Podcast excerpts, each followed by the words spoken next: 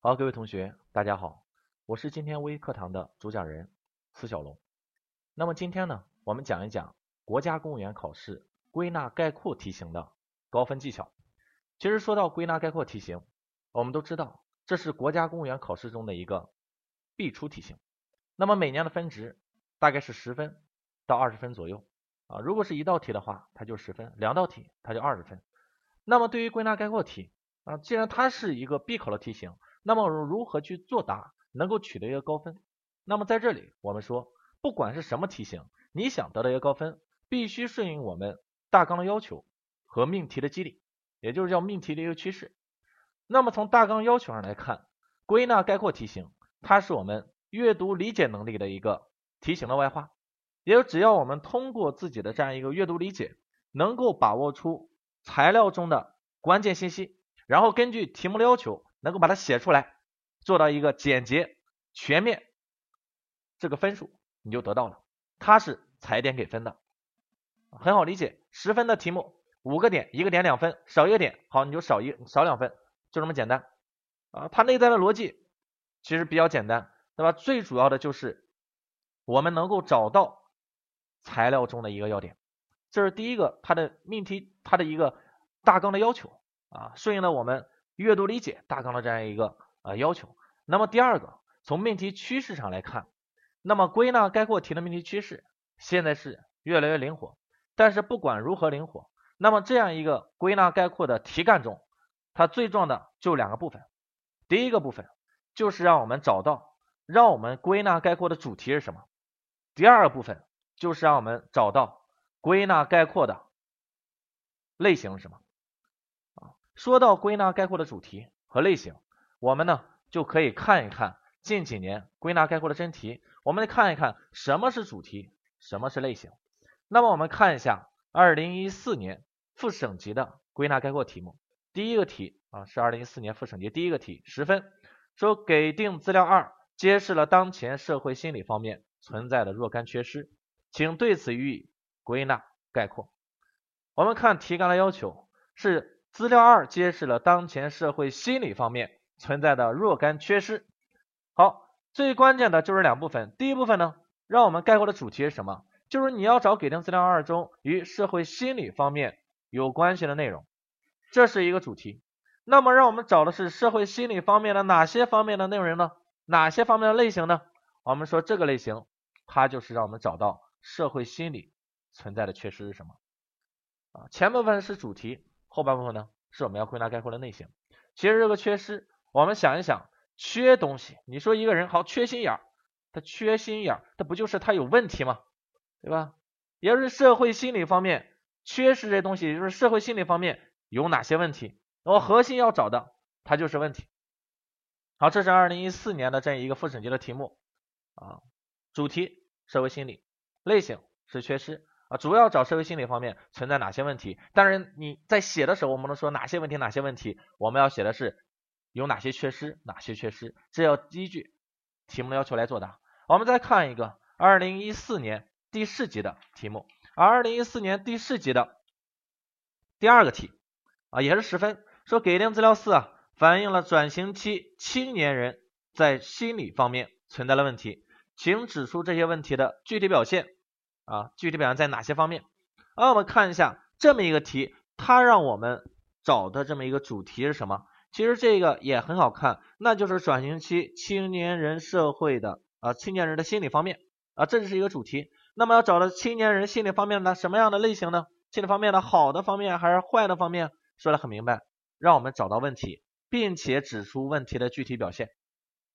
问题的具体表现。好，接下来我们就知道怎么去作答了。回归到这样一个给定资料四，看一看哪些材料讲到了转型期的社会心理啊，哪些材料涉及到青年人转这样一个转型期的社会心理，然后再看一看在心理方面他们存在的问题是什么，具体表现是什么。所以这样一个归纳概括类型是问题和它的具体表现。那么归纳概括的主题是青年人的心理。好，我们通过审这么一个题目，我们就知道想要做好归纳概括题目。首先啊，你要读懂我们题干的要求，然后根据题干的要求回归到材料，找到相应的要点，写出来就可以了。但有同学说，这样来看这样来听，那么我这样归纳概括题也很简单。为什么往往我在做这个题的时候得的分数它不高呢？其实得分不高的原因啊，一般来说有以下几个方面。它第一个方面呢，就是我们的内容它不够全面。因为归纳概括的这样一个题目的要求，往往第一个要求就是概括全面，就是你的点能不能找全了，这是我们得分的一个基础，得分的一个基础。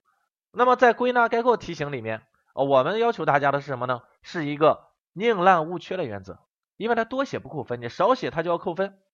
所以我跟大家说说这么一点，你在读材料的时候，根据题目的要求，好好去找一找相关的要点，只要与题目要求有关系的，我们都给它画出来，找到。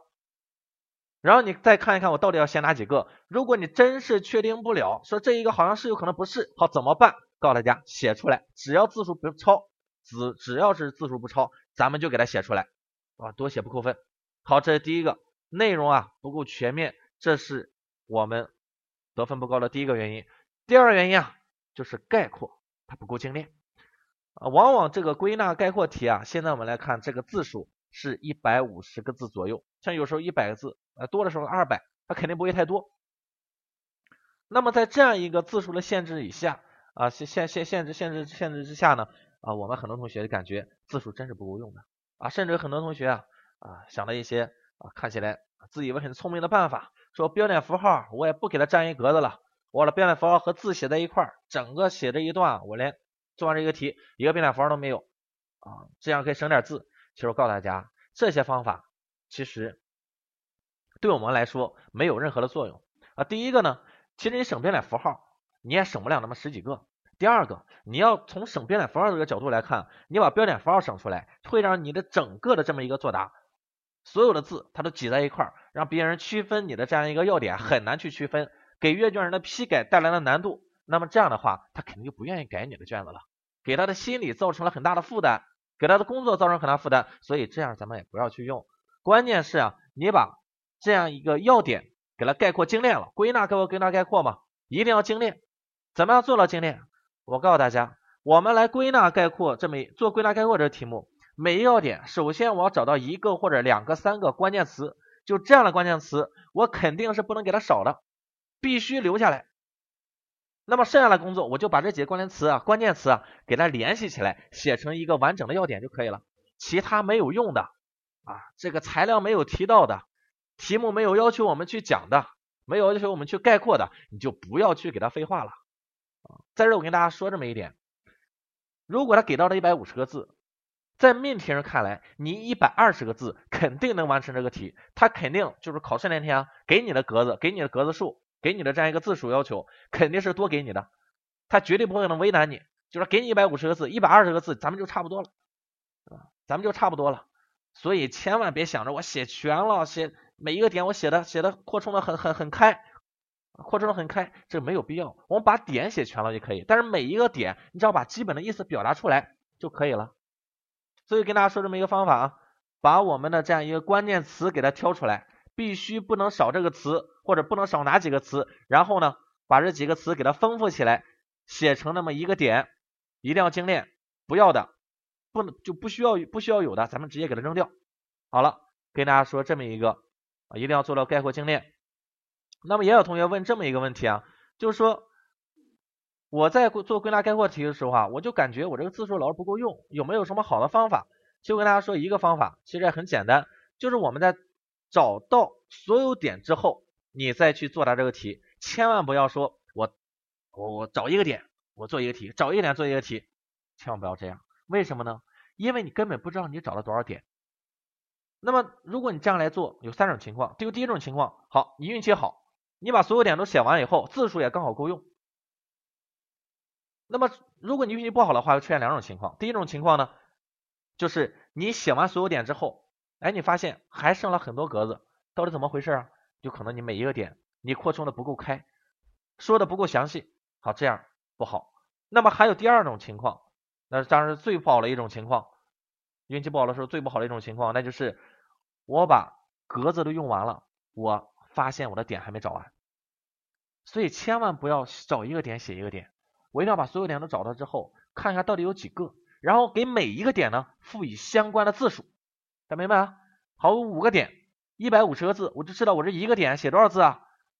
二十五左右，是吧？二十五左右啊，最多啊，我也不能超过三十五。如果哪一个点写的字数多了，我下一个点字写的字数一定要少一点，一定要明白这么一点，好吧？把所有点都找到，看有几个点，然后给每一个点赋予相应的字数。这样的话呢，我们的这样一写出来的这么一个题目，我们的答案字数既不会太多，又不会太少，这不挺好吗？好吧，各位同学，这是我跟大家说的第二点，如何做到一个概括的精炼，找出关键词，联系起来这个关键词。第二个，找到所有点再开始写啊，不超字数。那么接下来呢，我们再说第三个大家得分不高的原因，就是作答逻辑啊有些混乱。作答逻辑有些混乱，那么在归纳概括题里面，如果这样一个题目有明显的逻辑的话，我们要用这么一个必这个这个相对应的逻辑要求，相对应的逻辑把这样一个题目给它作答出来。比如说，我先让你跟着归纳概括，请你谈一谈互联网发展给经济社会带来的影响是什么？我们想一想，互联网的发展给经济社会肯定会有好影响，最起码。对吧？马云在美国上市了，挣了好几百个亿，这是不是互联网发展给经济发展带来的一个积极影响啊？大家明白啊？另外给我们社会发展也带来影，也带来一些积极的影响啊，方便我们沟通和交流啊。但是我们要想到，互联网的发展也给我们经济社会带来了消极影响，网络欺诈越来越多啊，网络诽谤越来越多啊，网络犯罪现在屡见不鲜啊，它就是这样。所以当这么一个归纳概括题。它又有正的方面，又有反的方面的话啊，大各位同学，我先只是举一个例子啊，就既有积极方面，又有消极方面。好，它两个方面是相是相对应的。那我们在归纳概括的时候，你肯定要先把积极的方面放在一块儿，然后再用一个但是进行一个转折，写出来消极方面的影响是什么。这一个就是一个转折的结构。如果你不按这个转折结构来写的话，只是一二三四五列出来了，会让别人感觉你的。作答逻辑混乱，大家一定要明白这一点。当我们找到这要点以后，如果我们他们如果发现他们之间有这样一个逻辑，比如递进的逻辑啊，比如说让让你归纳概括一个国家、社会、个人啊，它有递进逻辑啊，或者有转折的逻辑啊，那么你就按照这样逻辑来进行作答，千万不要说所有的归纳概括都是一二三四。另外还有逻辑清晰什么呢？就很多同学。的确，咱们的要点是一二三四并列逻辑的，但是一二三四个点，你看它们之间有没有一个相似相似之处啊？能不能进行合并啊？如果你该合并没有合并的话，你会发现第一个点、第三个点、第六个点，好一个意思，这也叫逻辑混乱，各位同学。所以该合并的时候合并，该分类的时候呢分类。这个分类的要求，现在是命题人越来越强调这些要求，它是二次的概括，就是你将要点概括出来之后。将你所有的要点再进行一次归纳概括，合并成几个不同的类型。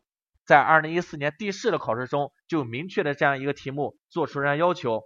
我们看一下二零一四年第一个题，说给定资料三是 F 市实施心理健康促进项目的工作大事记，请据此对 F 市所做工作呢进行分类总结。好，各位同学，首先你要将 F 市所做的工作归纳概括出来，然后要对他们的工作进行分。类总结，如果你不分类的话，这样一个十五分的题目，最多最多你也就得到五分，好吧，各位同学，该分类分类，该合并合并，不要说一二三四五六七八九十，有多少点列多少点，这样就不好了。这样第一有可能会出现重复的点，第二就可能感觉啊，你整个的作答逻辑它不够清晰。那比如说有时候很很明显，第一个点和第九个点它是属于同一个类的，比如说都属于经济类的。经济范围的或者属于社会范围的，那你给它放在一块儿写，那不更好吗？啊，这更能体现出你归纳概括的能力。好了，各位同学，这是我们第三个大家得分不高的原因，就是作答逻辑的混乱。好，我们今天啊就把这样一个归纳概括，我们如何去作答，就是根据题目要求，结合材料内容，我们找到要点写出来，这是第一个方面。第二方面呢，跟大家讲了如何做到一个高分，如何做到高分呢？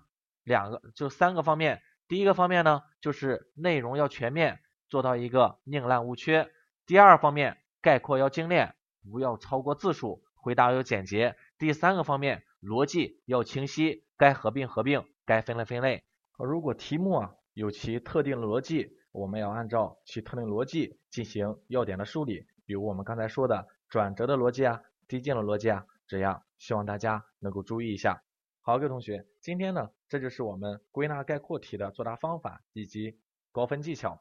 那么现在已经到九月末，我想大家的复习已经进入到一个新的阶段，马上十月份我们就要进行报名啊，就要进行报名。啊，为了检验大家的这样一个学习成果呢，我们中公教育也为大家准备了第二届呃，就第二轮和第三轮的中公杯的模考啊，希望大家能够积极参与。那么具体的时间会在我们的网站上进行公布。另外，在这两个月的大家复习过程中呢，我们中教育也为大家安排了这样一些老师和专家，呃，进入到我们大学的校园，为大家进行答疑的解惑，希望大家能够及时的关注，积极的参与。好，今天的微讲堂呢就讲到这里，谢谢大家的收听，再见。